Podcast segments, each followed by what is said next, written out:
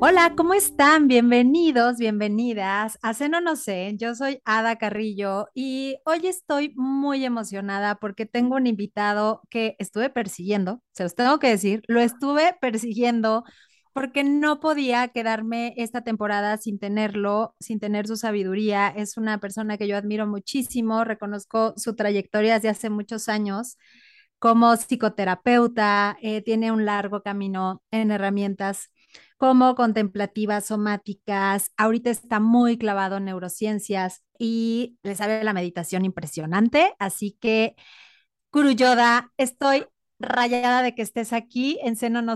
Bienvenido. Gracias, Ada. El gusto es mío. Me da mucho gusto estar contigo y con tu comunidad. Y también aprecio mucho tu trabajo y todo lo que compartes. Oigan, pues el tema de hoy, justamente aprovechando que Yoda está explorando toda esta parte de la neurociencia, es el tema de los traumas. Hay muchas veces que hablamos como en broma de es que estoy súper traumado, es que tengo este trauma, pero creo que no entendemos en profundidad lo que significa que un trauma se aloje en nuestro cuerpo, en nuestra mente, en nuestras emociones y que de pronto empecemos a reaccionar en consecuencia de ello al no saberlo, ¿no? Tuvimos una breve plática, Gurullo de ello hace unas semanas, en donde hablábamos de esto. Yo le contaba que a mí me dio muchísima paz entender esta parte de la neurociencia porque entonces ya no todo se quedaba en un mundo mágico musical, ya no, ya no es un, tengo que transformar mis pensamientos, entonces me voy a repetir todos los días lo mucho que me amo, o quiero que se cumpla este proyecto, entonces lo voy a escribir 27 mil veces hasta que se cumpla. Quiero hacerte muchas preguntas el día de hoy, te voy a explotar muchísimo porque necesito que nos expliques, primero, si te, si te late, empezar a ver qué es un trauma. Y sabes, empezando por lo que dijiste, ¿no? Está en nuestra cultura popular usar el término, ah, me traumé, tuve un trauma, te traumaste. Y como todas esas cosas que usamos de forma superficial, en realidad son parte de nuestro lenguaje porque están muy metidas en nuestra vida, ¿no? Entonces creo que es un buen inicio reconocer que seguido pensamos que el trauma es solo algo trágico que nos pasó, ¿no? O algo tremendo, sorpresivo. Y hoy en día la neurociencia y mucho trabajo que se ha hecho en el mundo de la terapia nos hace entender que el trauma en realidad es realmente parte de nuestro tejido social y es algo que vivimos todos, aún con pequeñas experiencias que nos marcan desde la infancia, ¿no? Entonces no es solo un accidente o perder un ser querido. Entonces está mucho más fuerte de lo que yo me imaginaba. Correcto. Porque es una, o sea, es una sucesión de pequeños momentos que se van alojando en nuestro cuerpo ¿Cómo es? ¿Cómo funciona esta parte del trauma? Sí. Entonces, déjame decirte, la palabra trauma, su etimología viene del griego y significa herida, ¿no? Literalmente. Pero la especificidad de esta herida que llamamos trauma es que es una herida que no sana. Entonces toma la imagen tal cual de una herida, como si me corto, ¿no? Pues me corto en el brazo, luego la herida se va sanando y hay una cicatriz, ¿no? Eh, con el trauma es muy distinto, se hace una herida y esa herida no logra sanar. Entonces, lo que pasa con el trauma es que es algo que sigue vigente en el presente, no se queda en el pasado. Te hago un ejemplo muy claro de eso. A nivel de neurociencia, sabemos que cuando hay un trauma, la experiencia del trauma no se convierte en una memoria, que es algo muy significativo, porque significa que nuestro cuerpo lo está repitiendo una y otra vez en el intento de liberar y sanar esa herida. Pero esa herida fue tan grande que es un poco como una montaña escalar. Entonces es una paradoja porque mi sistema la quiere sanar, pero no sabe cómo porque es tan dolorosa. Y entonces esa herida sigue abierta. ¿Hace sentido? Hace totalmente sentido. Pensaba ahorita en eh, como para marcar la diferencia entre memoria y esto que estás diciendo de como de permanencia de la herida, por decir así. Eh, pensaba como en, no sé, sé lo que significa estar enchilada, ¿no? Pero sé que con un vaso de agua se me pasa no tengo esta sensación de vivir enchilada cuando recuerdo que me comí, no sé, un, chile, ¿no? Y la herida sí, la diferencia es esa, ¿no? Que de pronto cuando contacto con algo es como si estuviera enchilada, literal. Exacto. Y ese es el gran desafío, porque por un lado esta herida no sana, entonces sigue presente y cada vez que vivo algo relacionado con esto se vuelve a detonar, pero además la complejidad del trauma es que mi cuerpo mantiene esa herida debajo del radar para que yo pueda seguir siendo funcional, para que yo pueda vivir, trabajar, tener una familia. Entonces, una herida que está muy presente y al mismo tiempo no la veo. Y eso genera muchos conflictos porque entonces no entendemos de dónde viene nuestra inseguridad, nuestro dolor, nuestra depresión, el huir a las relaciones de pareja o el meterme a sustancias adictivas, como que muchos de nuestros mecanismos y desafíos de salud mental y emocional de hoy en día son en realidad una respuesta en el intento de sanar esa herida del trauma. Ok, hemos hablado a lo largo de los episodios de Seno No Sen, como en el proceso en el que justo las situaciones de vida entran a nuestro sistema, ¿no? Entonces, como que el, mapa que hemos planteado aquí es esta parte de que el cuerpo lo recibe, lo manda a la emoción y la mente traduce esa emoción. ¿Estamos en la misma línea? Correcto, así es. Sí. Entonces, mi siguiente pregunta es, ¿cómo sé cuando el trauma está alojado en el cuerpo? Es, es una pregunta para mí se me hace chistosa, pero sí quisiera saber en qué parte del cuerpo se alojan los traumas, porque... A ver, el miedo en mí se traduce como un hoyo en el estómago, eh, la ansiedad en mí se traduce como sudoración en las manos. ¿Cómo funciona este proceso del alojamiento en el cuerpo? Sí, es que justamente el trauma es una enfermedad que radica en el cuerpo y no es como tal una enfermedad, es una respuesta en realidad, es una respuesta de supervivencia para aguantar ese dolor, ¿no? Y sucede y se radica en el trauma. Y antes de contestarte, déjame tomar un pasito atrás porque dijimos que no son solo eventos trágicos, pero entonces, ¿qué puede ser? Y quiero hacer unos ejemplos, ¿no?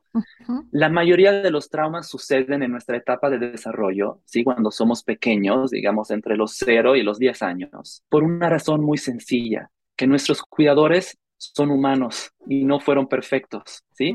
Mi mamá, mi papá, mis maestros, las personas que me intentaron educar y amar en esos primeros 10 años de vida que son tan formadores, no fueron perfectos. Y ellos tenían sus desafíos, sus inseguridades, sus problemas, ¿no? Y entonces casi siempre lo que estamos viendo ahora que el trauma comienza en la etapa de desarrollo temprano por no sentirme a salvo, no sentirme visto, no sentirme conectado, no había nadie que escuchaba mis emociones, ¿no? No me sentía emocionalmente contenido, no había otro ser humano que estaba entonado a mis necesidades, ¿sabes? Entonces, el hecho de no sentir que hay un adulto que me ayuda a regular mis emociones y a entender mi experiencia de vida es en sí traumático, porque entonces me siento totalmente solo. Y dijiste algo muy importante, que era vamos como creando esta resistencia para aguantar el dolor. Entonces, está muy fuerte porque no es que ya no me duele, sino es como voy creando este espacio en el que venga el dolor a mí. Total, yo aguanto vara, ya sé cómo hacerle, ya ni siquiera necesito a lo mejor sanarlo porque ya me acostumbré. Correcto. Y ahí vamos a tu pregunta de antes y la mayoría de la persona que tiene trauma en realidad son gente muy resilientes y muy aguantadoras porque llevan años cargando con este peso. Y como seguro vamos a ver después, muchas de las señales de personas que tenemos trauma se reflejan en nuestro estilo de vida ajetreado hoy en día. Estar deprisa, con urgencia, pendientes, esforzarme demasiado, no saber parar, ser perfeccionista, son mecanismos de compensación, eh, digamos, muy típicos de una respuesta traumática. ¿Me estás describiendo? Sí, a mí también, ¿no? como muchos nos identificamos. Pero voy a tu, a tu pregunta de antes, entonces, ¿cómo sucede eso en el cuerpo? Entonces, el primer impacto del trauma es fisiológico, porque cuando suceden esas experiencias que nos hacen sentir desconectados, no entendidos, no vistos, lo primero que sucede es que nuestro sistema nervioso aplica unos mecanismos de supervivencia, ¿sí? Te voy a hacer una pausa aquí porque necesito que entendamos todos. Hemos escuchado la palabra sistema nervioso hasta que nos hemos cansado.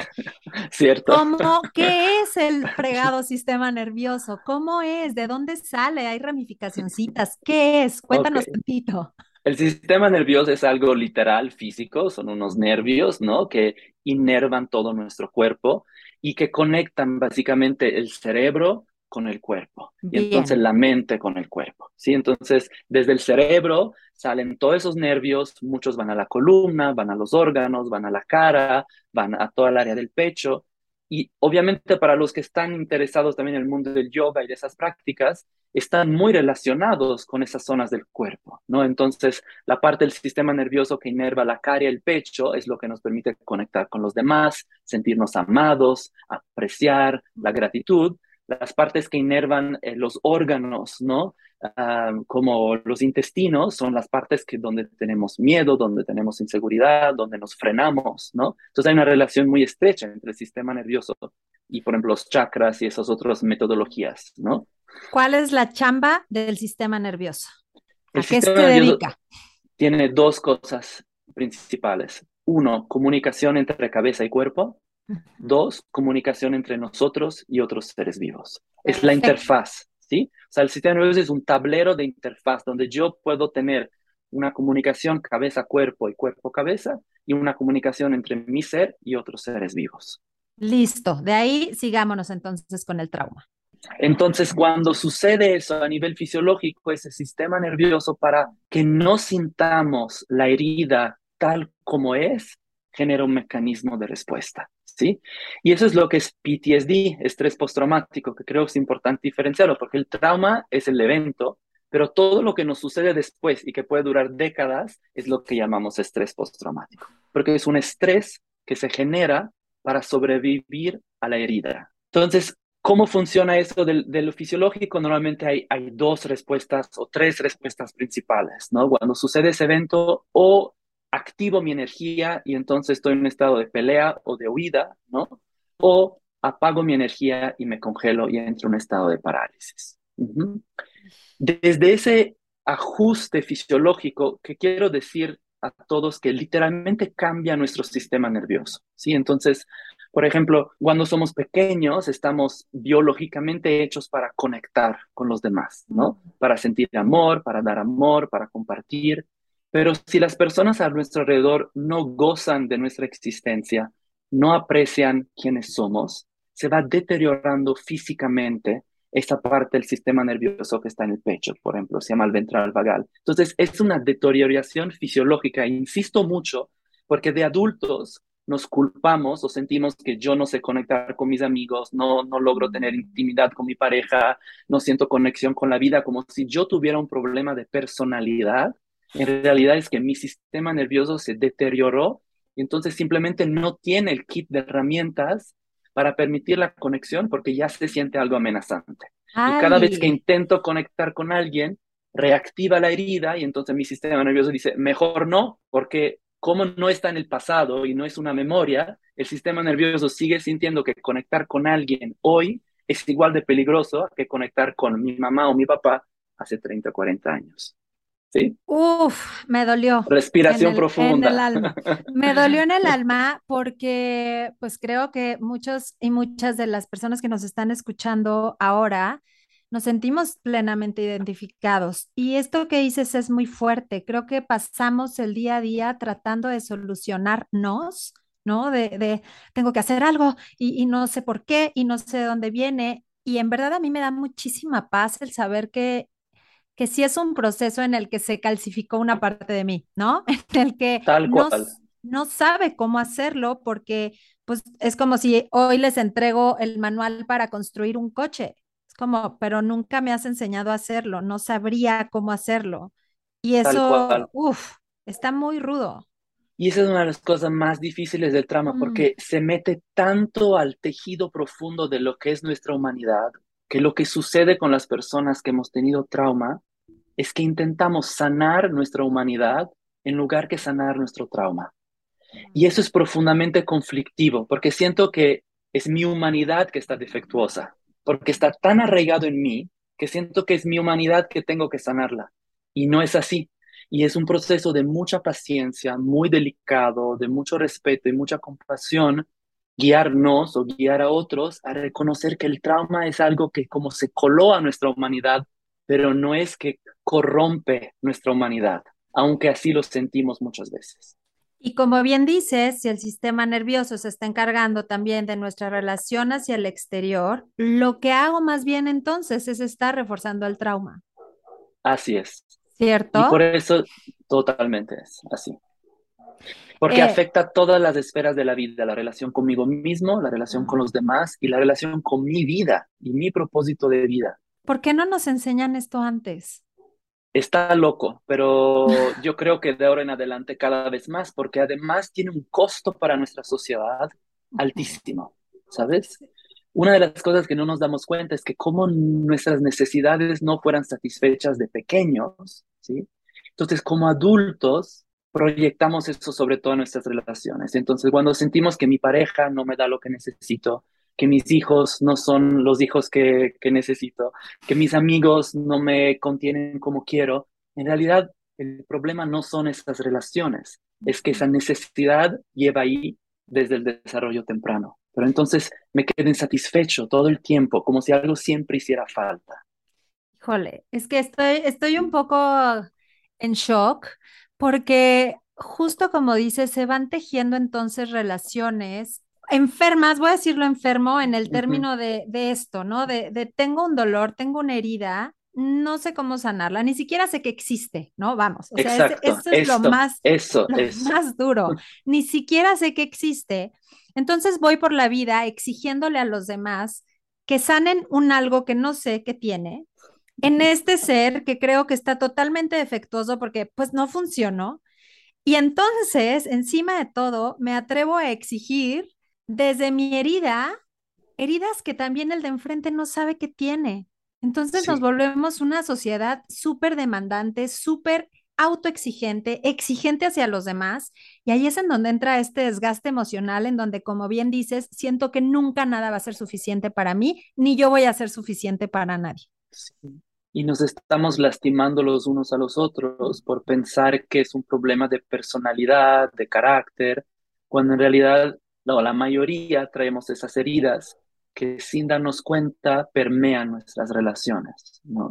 Le- ya al final les daremos las redes de Gruyoda, pero vale muchísimo la pena que se avienten un clavado a ver todas las cosas que hace y que dice, que son hermosas, porque creo que también desde aquí viene esta parte de la compasión que bien decías, primero hacia nosotros mismos y después en esta onda de sanar nuestra relación hacia el exterior, de entender que también las personas de enfrente van cargando con esas heridas. Y creo que cuando tenemos esta información es mucho más sencillo ir acomodando lo que creemos que nos hacen, ¿no? Y tomar responsabilidad más bien acerca de lo que me está pasando a mí para desenvolverme de manera mucho más consciente hacia afuera. Y sabes, ahí la clave por lo que dices que es tan importante es empezar a generar una cultura de respeto y de compasión hacia nuestro dolor porque vivimos una cultura muy agresiva, ¿no? O sea, la cultura es supérate, sé mejor, de más. O sea, al final es otra violación, ¿no? Hacia nuestra manera de ser. Y eso obviamente no ayuda, ¿no? Y lo vemos una y otra vez porque los niños que no recibieron lo, lo suficiente se convierten en adultos que sienten siempre ser demasiado, ¿sí? O siempre ser defectuosos. Y de ahí hay ese motor como tan alocado de nuestra sociedad y civilización hoy en día que todos nos esforzamos de más porque al fondo sentimos que algo está defectuoso dentro de mí. Y Sí. no es así, solo hay algo que duele, ¿no? Es como muy diferente el dolor, ver que tengo algo que duele, a pensar que soy defectuoso. Creo que no podemos ver eso que duele, y ahí me voy a ir a mi siguiente pregunta, porque nos enseñaron muy bien a huir del dolor. Y yo me veo hoy educando a mi hijo y a veces caigo en el, no, mi amor, pero a ver, no pasa nada, ¿no? O sea, se le rompe lo que sea y es como, a ver, pero no pasa nada, mi amor, compramos otro, lo pegamos, o... y es como, no, a él le está doliendo ahorita, ¿por qué no dejas que se quede tantito en su dolor, que lo reconozca, que sepa cómo duele, ¿no? Para que entonces pueda, cuando lo decida, moverse a otra situación. Entonces... Eh, ahorita que decías justo de estas, esta sociedad violenta, escribía la palabra violencia para que no se me fuera, de cómo justo somos violentos en esta, en este empujarnos a estar todo el tiempo bien, a sentirnos bien, a sentirnos positivos, a no sentir la tristeza. Entonces, mi pregunta es, ¿cómo me quedo en el dolor del trauma Sin sentir que me voy a perder en una espiral de dolor, porque creo que eso es lo que más asusta de contactar con el dolor. ¿Qué tal que me quedo ahí? Es una pregunta buenísima porque otra cosa que pasa en los medios, además de esa autoexigencia y ese esfuerzo, es que luego eh, vuelan esos consejos como fuera de contexto, ¿no? Como el siente tu dolor, ¿no? Acepta tu dolor. Y en general es difícil, pero para las personas con trauma es todavía más difícil porque tu cuerpo lleva generando un candado de seguridad muy fuerte justo para que no sientas el dolor para que no te desbarrates, ¿no?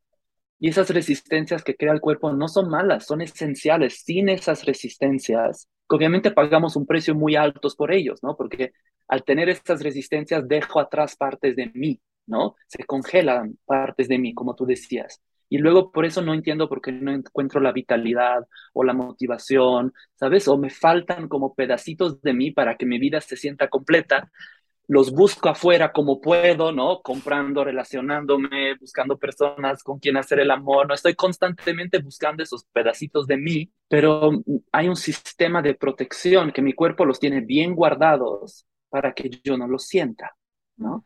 Lo bonito de eso es que sí nos podemos acercar a ese dolor, pero hay una manera muy específica para hacerlo, ¿no? Y hay tres cosas que creo que son importantes. La primera es que podemos ir a tocar ese dolor si tenemos un contenedor suficientemente grande, y ahora explico qué es contenedor, o suficientes recursos para que los recursos sean más grandes que el dolor. ¿no?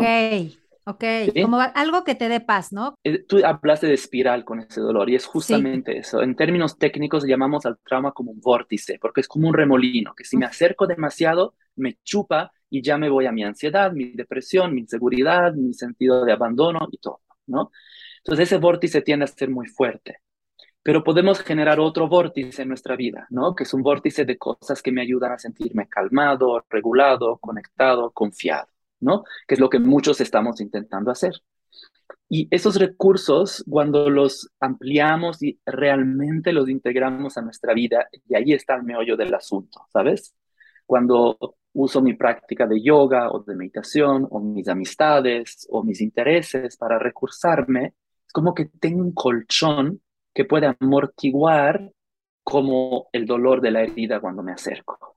Eso está bien bonito. Yo le, yo le llamo, yo le llamo mis propias medicinas. Ándale, exactamente eso.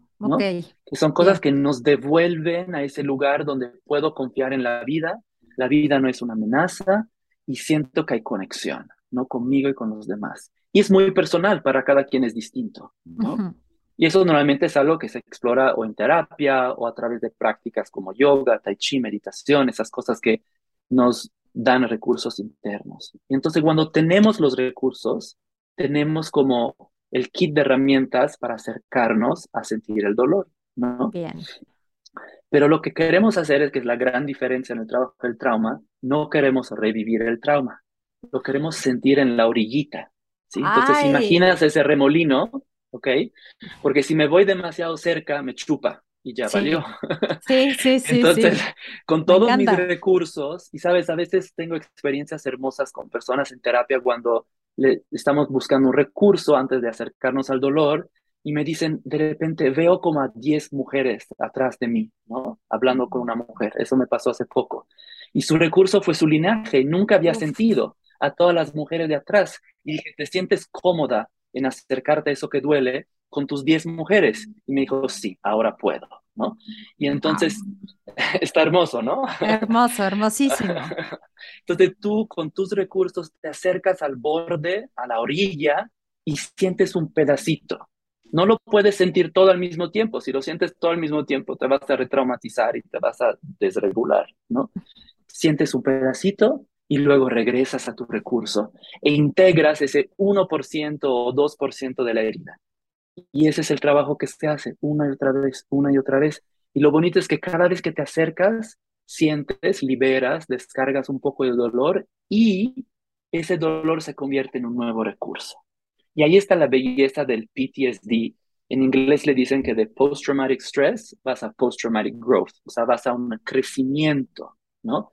Y que seguido el trauma te lleva a poder tener más resiliencia y más compasión por ese proceso de tomar una migajita de dolor y transformarla en una migajita de recurso. Uf, qué hermoso, porque además creo que en, en el camino empiezas a descubrir justamente que las respuestas están en ti, ¿no? O sea, que esos recursos son autogenerados y creo que empezamos a dejar de, pues de, de, esa búsqueda, ¿no? Paramos con esa búsqueda externa que también se vuelve desgastante y que seguramente va creando heridas nuevas, porque me quitas esta ayuda, ¿no? Pensando en una relación se me va la pareja o se me va el hijo o se me va quien sea y es como, no, espérate, te estás, me estás llevándote mi herramienta que está súper buena, no me la quites.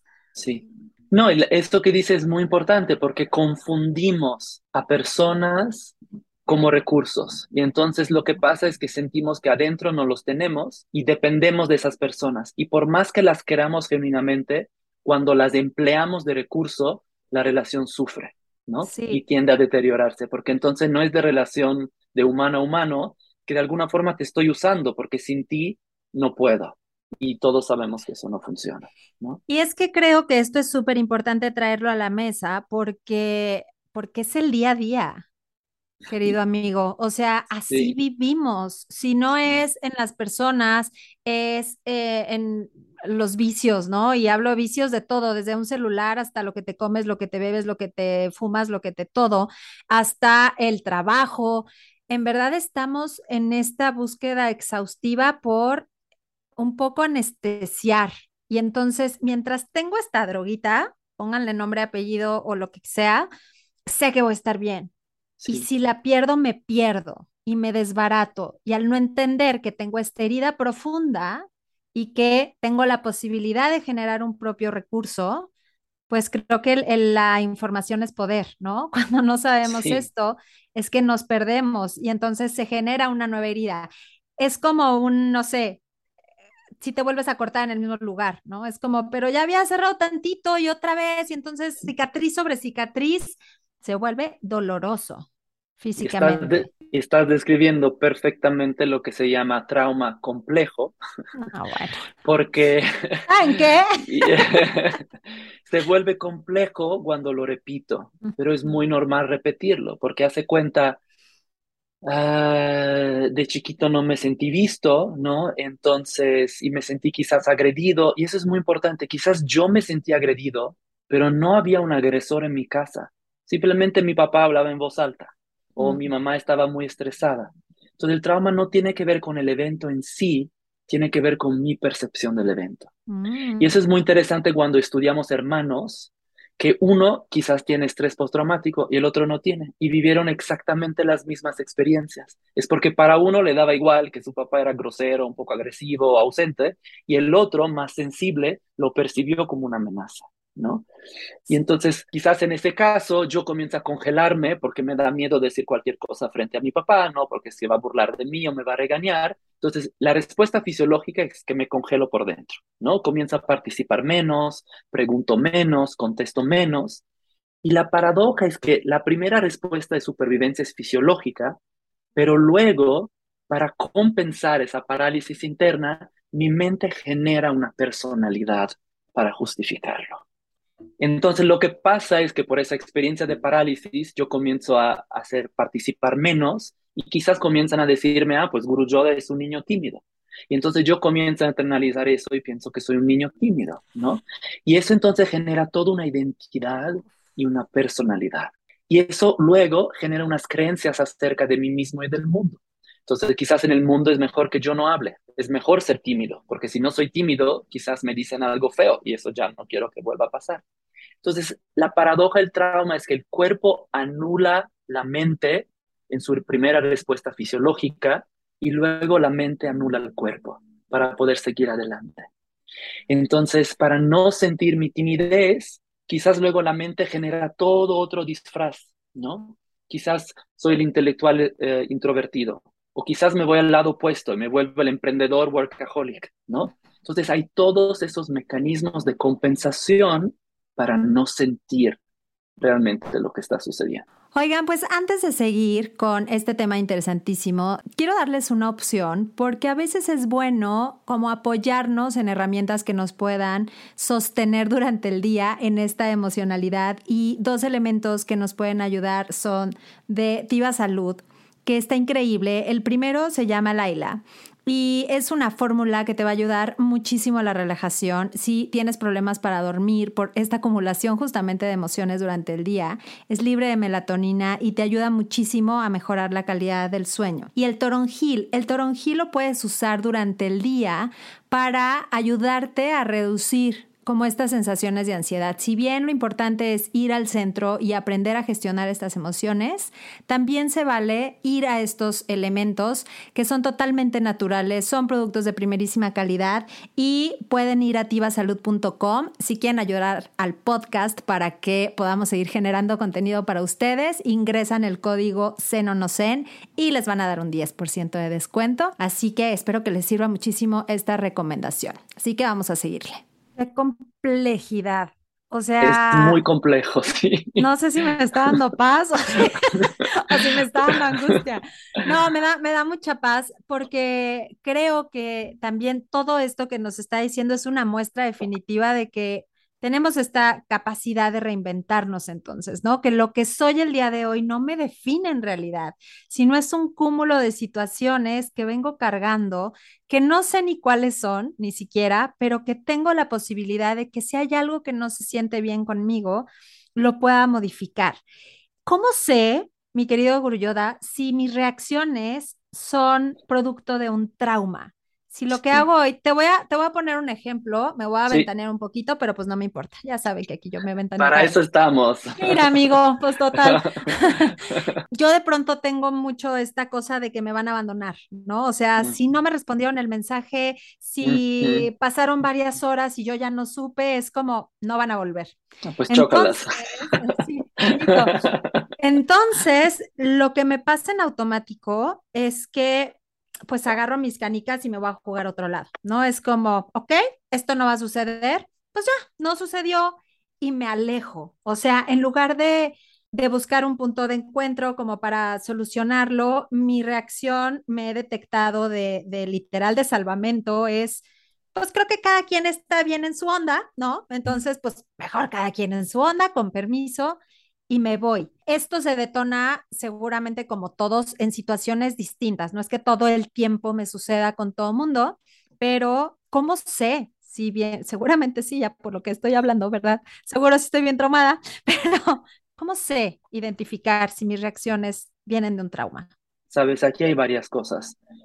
Cuando hablamos de esos desafíos de conexión, ¿no? Y de sentirme o querido o visto o que pertenezco, ¿no? O que alguien me quiere, eso siempre se nos va a la infancia y al desarrollo de lo que llamamos apego seguro, ¿no?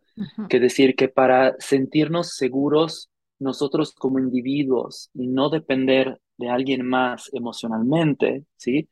Necesitamos haber tenido unos cuidadores que nos dieron ese amor incondicional que nos hicieron sentir que nuestra existencia era un gozo para ellos, ¿no? No que era un peso o que era una tarea más o que era una bronca, ¿no? Y entonces ese desarrollo de nuestro sistema nervioso durante la fase del apego seguro realmente a nivel físico, literal, genera las condiciones para que yo pueda conectarme con los demás de una forma segura o que sienta mis vínculos como una potencial amenaza, inseguridad hay una parte del sistema, los nervios están cubiertos por una, como una capita muy delgada que se llama mielina, que hace esos nervios resilientes. Esa capita no se desarrolla cuando no recibimos el apego seguro. Entonces, imagínate como un nervio expuesto, así vamos por la vida viviendo nuestras relaciones. Entonces, no me contestas el mensaje y para mí es como, ouch, eso dolió, ¿no? Sí, exacto. Porque físicamente duele, ¿no? Y no sé qué hacer con todos esos estímulos internos que están como muy raw, ¿sabes? Muy crudos, porque remontan hace mucho tiempo. Wow. Qué, qué fuerte y qué, qué de autocompasión, como podernos ver de ese lugar. Y ahorita pensaba en lo que dices, que el trauma no siempre es una experiencia catastrófica.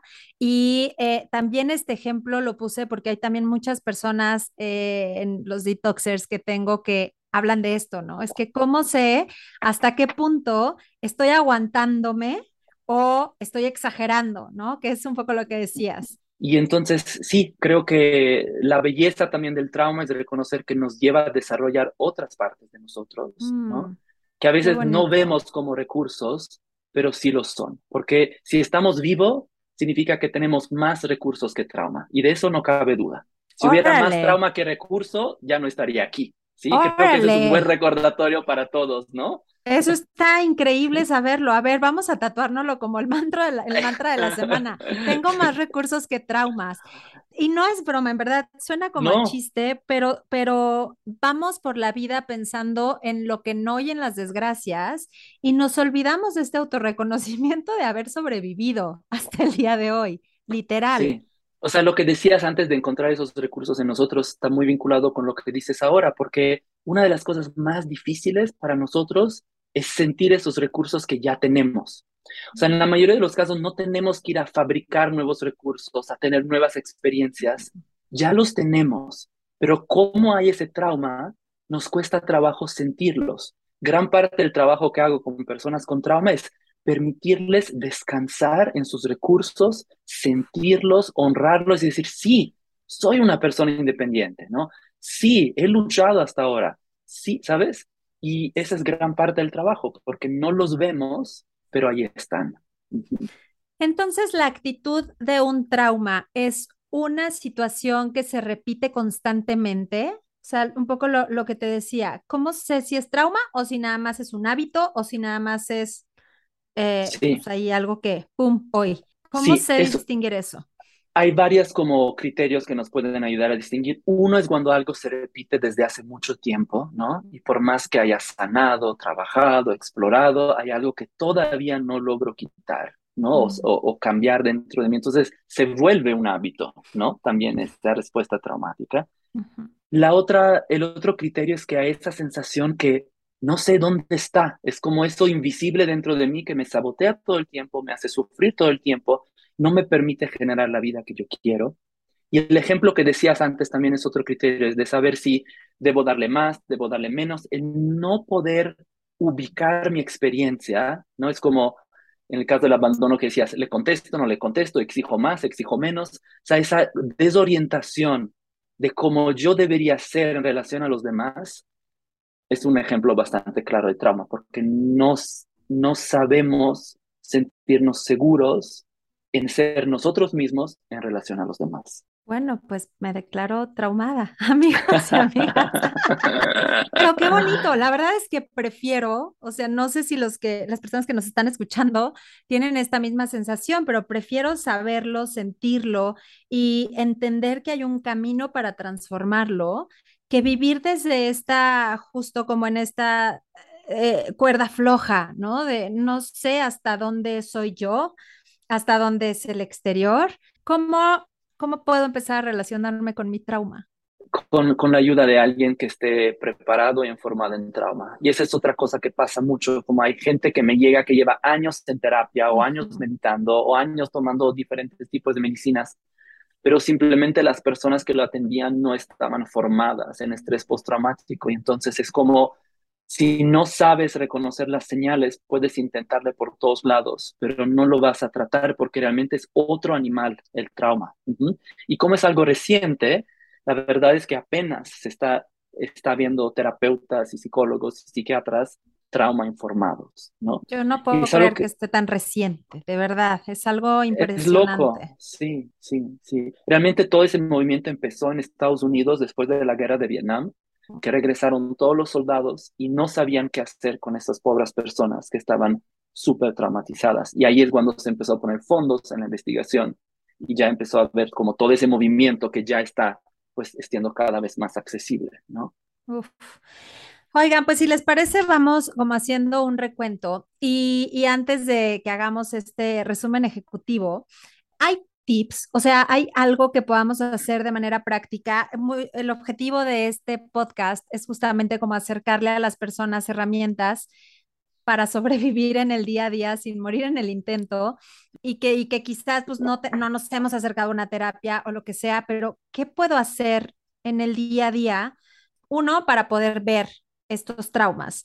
Dos, para poder sortear la ola. Y tres, para mantenerme apegada a mí a pesar de los traumas. Sí, pues tomemos estos, ¿no? Que dice identificarlos, surfearlos y sostenerme, ¿no? Identificarlo, como dijiste, creo que es la primera parte. y les voy a dar algunas otras señales que creo van a resonar mucho ¿no? con las personas que van a escuchar. Primero está toda esa categoría de señales que estoy en una búsqueda interminable, búsqueda de mí mismo, búsqueda de libertad, búsqueda de sanación. Es como que hay una constante insatisfacción y lo vemos hoy tanto, por eso tanto interés en el mundo espiritual, porque la gente está buscando esos pedacitos perdidos, ¿no?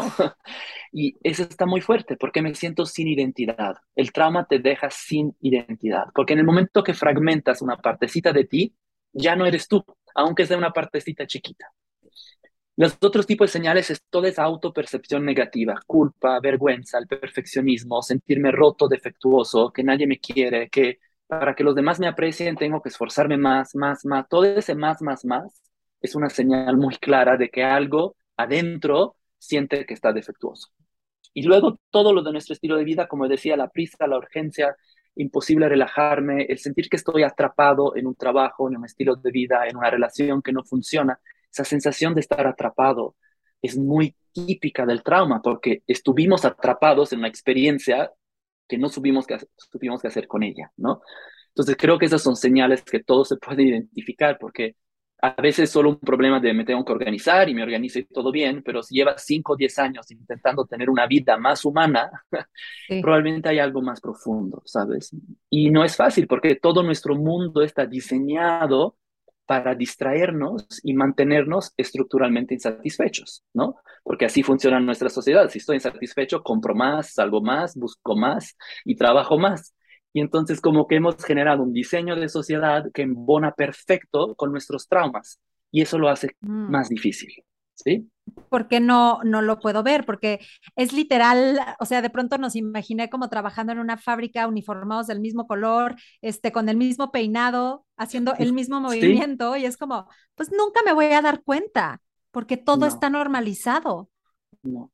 Y cómo no está normalizado el respetar, tener compasión, que cuando el otro está mal no es un reflejo de mí, es un reflejo que ellos entre ellos está mal y cuando no lo puedo ver con respeto, generamos todas esas historias y narrativas, entonces no nos estamos dando el permiso de ser quienes somos y toda esa sociedad que solo apunta hacia la luz, hacia el high achiever, hacia los resultados, no hay ni tiempo ni permiso de decir, hoy me siento realmente de la fregada, ¿sí? O sea, hoy si yo no me diera una patada en el trasero, hoy no haría nada. ¿Crees que también es un tema generacional? O sea, ahorita estoy pensando justo en mi historia, ¿no? Tengo 43 años y tú eres italiano, ¿no, Guryoda? Ya nos dirás si culturalmente aplica también o no aplica, pero un poco esta generación en la que nos enseñaron eso, en que no llores, no te enojes, ya a ver a lo que sigue, comparte a fuerzas, eh, cumple con lo que te toca.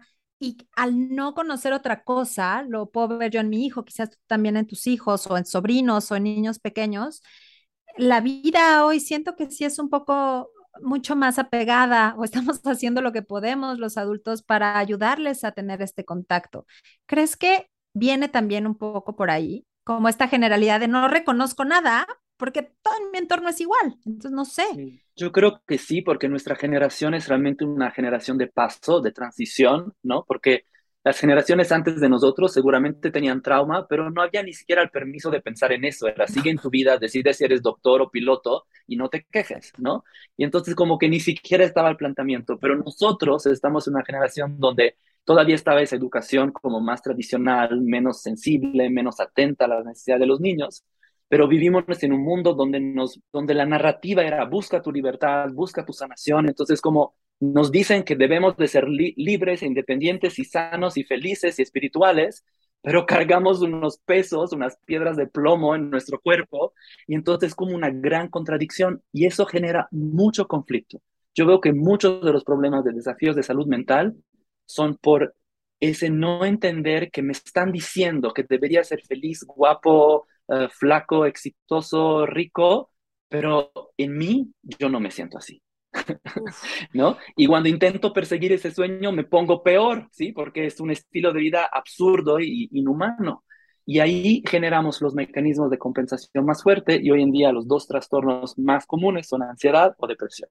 Ansiedad es que me voy para arriba, intento más, más, más, más, más. Depresión me voy para abajo y digo, no, no, no, ya no puedo. porque no sabemos estar en el punto medio. ¿No? Es o muy, muy, o nada, nada, nada, nada, nada. Entonces, este punto medio de necesidad en donde, como dices, hoy me doy permiso de sentirme el nabo, de no complacer a nadie, de no llenar las expectativas de nadie, ese es mi punto medio. Pero yo ya lo veo de pronto como, hoy paré mi vida y me fui al moco total. Entonces, ya lo veo como un defecto para mí. Es que es justo eso, porque el día que intentas darte el permiso, el cuerpo como que dice, wow, pero se va muy profundo porque quizás llevas tres años sin darte permiso, o dos meses. Y entonces decimos, no, mala idea, ya no me voy a dar permiso, mejor me sigo en la rueda del hámster y sigo yendo a 3.000 kilómetros por hora. Y por eso es una sociedad tan polarizada, porque o estoy al 100 o estoy al cero, ¿no? Pero permitirme una pendulación más natural, donde algunos días estoy 40, otros días estoy 60, ¿no? Como más al centro, no tenemos ni la educación ni los recursos para hacer eso. Y por eso es súper importante que busquemos ayuda, en verdad, eh, que nos quitemos este rollo de, de que literal escuchando un podcast se va a solucionar el asunto, sino tener esta autorregulación constante que yo creo y es lo que he descubierto en, en los últimos años. ¿Cómo le hago para no llegar a fin de mes tronada, saturada, agotada? Pues teniendo pequeños momentos en los que en medio de mis semanas, en medio de mis días, pueda justo encontrar estos puntos. Y no, no lo sabes todo. No es tu obligación autosanarte, no es tu obligación encontrar las respuestas. Para eso están guías tan increíbles como Yoda que nos pueden ayudar, pero es importante saberlo. Sí, y lo que decías tú del segundo punto de cómo surfeamos la ola, yo creo que lo primero realmente es simplemente ir más lento. Mm. Es decir, ¿qué pasa si intento ir más lento? No es nada fácil, pero cuando lo intentamos, pues abrimos las puertas a lo que realmente necesita mi atención. ¿Sí? Mm. Porque cuando estoy en la loca, estoy poniendo mi atención en lo que pienso que necesita mi atención. Y seguido no lo es. Como ese afán y esa angustia de tener que sanar es una respuesta traumática porque viene de ese lugar que siento que yo estoy roto y ninguno de nosotros está roto, por más que esté sufriendo. Qué bonita cosa acabas de decir. O sea, ventaneándonos, yo pasé mucho de mi vida sintiendo que estaba muy roto. Mm. Y entonces tenía que meditar más y hacer más yoga y ser más espiritual y más cariñoso y tenía que ser perfecto, ¿no? Era la única manera en que sentía que quizás alguien pudiera apreciarme, ¿no? Y fue un gran cambiamiento y sigo en eso, empezar a reconocer que en realidad la gente me aprecia cuando soy yo, no cuando estoy intentando ser esa versión extra, extremadamente pulida de mí. Y estás diciendo algo muy fuerte porque, ojo aquí, que luego podemos encontrar a personas que realmente nos vean con ese amor como somos y es como, gracias, es que no puedo creer que me quieras como soy como si en verdad fuera un gremlin que me encontraron tirada en, un callejón en la basura. Y entonces ahí podemos sobrevalorar relaciones, sobrevalorar trabajos, creyendo que pues, nos están haciendo un favor. Y eso está muy fuerte, amigo. Sí, muy fuerte, porque entonces malentendemos las relaciones y no nos damos el permiso también que nos aprecien, ¿no? Si ya nos están apreciando, solo nos aprecian, ¿no? Exacto, no estamos en deuda con nadie, como que empezamos a construir también estas deudas, ¿no? Sí, eso es muy importante, es algo que no dijimos nada más rápido, porque cuando sucede el trauma, como probablemente sucede en la infancia, cuando somos pequeños y sufrimos, no podemos entender que el sufrimiento viene a causa de las personas que nos aman, de las cuales dependemos para sobrevivir. Entonces nunca vamos a pensar que, ah, pues mi mamá me contestó feo y entonces por eso me duele. No, lo internalizamos. Entonces, la explicación que nos damos todo, la única manera de controlar ese dolor para que no duela tanto es hacerme responsable. Entonces mi mamá me regañó porque soy feo, mi papá se fue de viaje y se olvidó de mí porque porque no soy digno de su amor y entonces esa internalización la arrastramos como adultos toda la vida, ¿sí? Y ahí viene todo eso de sentir que no somos merecedores, y de ahí ya sabes, ¿no? Se despliega todo un abanico de conductas, ah, de sentir que no nos merecemos confiar en la vida, ser amados, disfrutar, que la vida es para participar, no hay nada que fabricar ni producir, ¿no? Pero aquí estamos produciendo todo. Exactamente, híjole, eso es bien fuerte. Estamos en una lucha constante y eso nos está detonando todo el tiempo. Inseguridades, nos está detonando ansiedad, nos está detonando de todo. ¿Qué tips? O sea, a ver, sé que, sé que hay que buscar ayuda, sé que hay que ir, sé que hay que todo, pero, pero ¿qué pasa si el día de hoy en verdad necesito como estos tips para autorregularme en el momento en el que estoy sintiendo la explosión del trauma? Sabes, es una pregunta difícil porque por un lado me gustaría dar tips, al mismo tiempo regularnos cuando hay trauma en sí es muy amenazante. Ok. ¿Sí? ¿Ok? Porque regresar a un estado de relajación y confianza implica quitar mi armadura, ¿sí? No puedo estar relajado si tengo mi armadura. Entonces, estoy ansioso y desregulado porque algo me está detonando, quiero relajarme, pero mi sistema dice, no sé si es buena idea quitarte la armadura por completo. Y entonces relajarse se vuelve una amenaza. Es por eso que no lo hacemos, Ada. Mm, que, pero está súper bueno saberlo, porque de pronto es como, dame técnicas, porque necesito bajar esta ansiedad que estoy sintiendo. Sí. Y entonces, justo, relajarme y tener claridad, pero no funciona así con el trauma. Sí. Y si estás escuchando eso y te das cuenta que para ti está siendo muy difícil relajarte o muy difícil tener momentos solo donde simplemente estás, ¿no? Y, ¿sabes? Esos momentos donde nada más dejas que la vida suceda, si te das dando cuenta que eso es imposible para ti, vale la pena buscar ayuda, ¿no? Porque es muy difícil hacerlo solos. Yo intenté hacerlo solo, Ada, durante 20 años, sintiendo que solo con yoga y meditación lo iba a lograr. Yoga y la meditación me ayudó increíble, me dio un montón de recursos, o sea, me permitió luego sanar mi trauma, pero no fue lo que sanó mi trauma, ¿sí? Sí, me pasaba el domingo, el domingo. Bueno, es que ayer fue domingo, para los que no estaban escuchando, el día que me estás escuchando, que estaba en un lugar hermoso, pero ya tenía la onda de irme. O sea, era como, no, pero ya hay que irnos porque entonces hay que llegar. Y fue como, realmente no tengo prisa de irme. O sea, no tenía nada a qué llegar. Yo tengo terapia, a ver, la, la psicóloga y tengo el terapia, el terapeuta corporal y tengo el, ahora ya voy a ir con Guru Yoda y demás, porque creo que distintas herramientas nos ayudan para distintas causas. Pero si justo estás sintiendo este eh, no saber si encajas o no encajas en el mundo, que hay algo muy mal en ti, que hay conductas repetitivas de las cuales quieres salir corriendo, pero no te lo permites y tienes miedo de contactar con eso, busquemos ayuda, busquemos Sí, ayuda para sanarnos. y sabes, eso que dices es tan importante, yo realmente creo que no hay ninguna conducta, ninguna actitud, ninguna emoción, no hay nada malo en nosotros. Por más disfuncional, por más extremo, por más dañino que pueda ser hacia mí o los demás, siempre nació como una respuesta de supervivencia. No es malo, ¿sí? Y entrar en ese punto de vista es un cambio enorme, porque entonces no estoy luchando en contra de mí, estoy entendiendo entender cómo me puedo acompañar en ese proceso.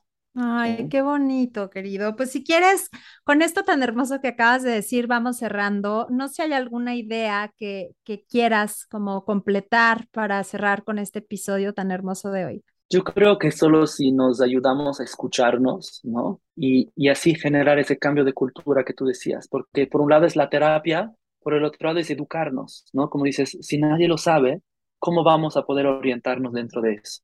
Entonces yo invito a escuchar el dolor propio de los demás, quizás con más curiosidad, simplemente decir, creo que hay que cambiar la pregunta, ¿sabes? Cuando yo me digo, ah, ¿por qué soy tan flojo? ¿No? Ya estoy yendo en contra de mí. Podría cambiar la pregunta y decir, ¿por qué mi cuerpo tiene tanta necesidad de estar inmóvil? Ay, qué Es otra bonito. pregunta, ¿no? ¿O por qué estoy tan estresado y soy tan neurótico con mis hijos? Pues puedo cambiar la pregunta, ¿por qué me siento siempre en emergencia y con prisas con mi hijo?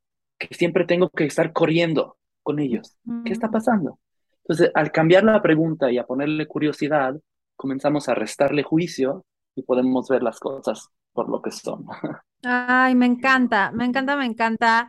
Estoy de verdad agradecidísima contigo porque estés aportando tanta, tanto conocimiento y tanta, pues, sabiduría del corazón, digo yo, para entendernos mejor, para sanarnos mejor, de cosas que nadie sale a contarnos, ¿no? Eh, eh, estamos en esta búsqueda tan profunda y tan, con tanta ansiedad justamente para sanarnos rápido que también cuando alguien viene a decirte como no, amigo y amiga, esto te va a tomar tiempo y esto necesita pausas y esto, pero sí hay una salida, creo que es muy apapachador para el corazón.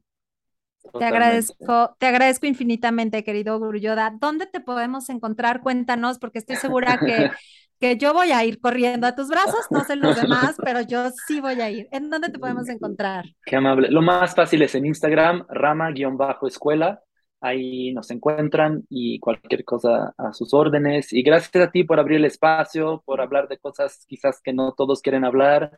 Eso es lo más importante, ¿no? Empezar a, dejarnos ver por quiénes somos, ¿no? Y, y, entender que eso es lo más bonito, ¿no? Eso es lo que nos conecta. Entonces, me encanta haber conectado contigo en ese podcast. Gracias. Igualmente, mil, mil gracias. Gracias a ustedes por habernos escuchado, por seguir conectando con Seno No Sen. Suscríbanse en este podcast, dejen sus reseñas. Para nosotros es importantísimo que nos compartan los temas que les gustan, hacia dónde quieren que vaya este programa y síganos también en todas las redes sociales, Seno No Sen. A mí me pueden seguir en arroba Ada Carrillo en Instagram, Ada Carrillo Yoga y Meditación en Facebook. Y nos escuchamos en el próximo. Les mando muchísimos abrazos. Namaste. Seno no es producido y conducido por mí, Ada Carrillo.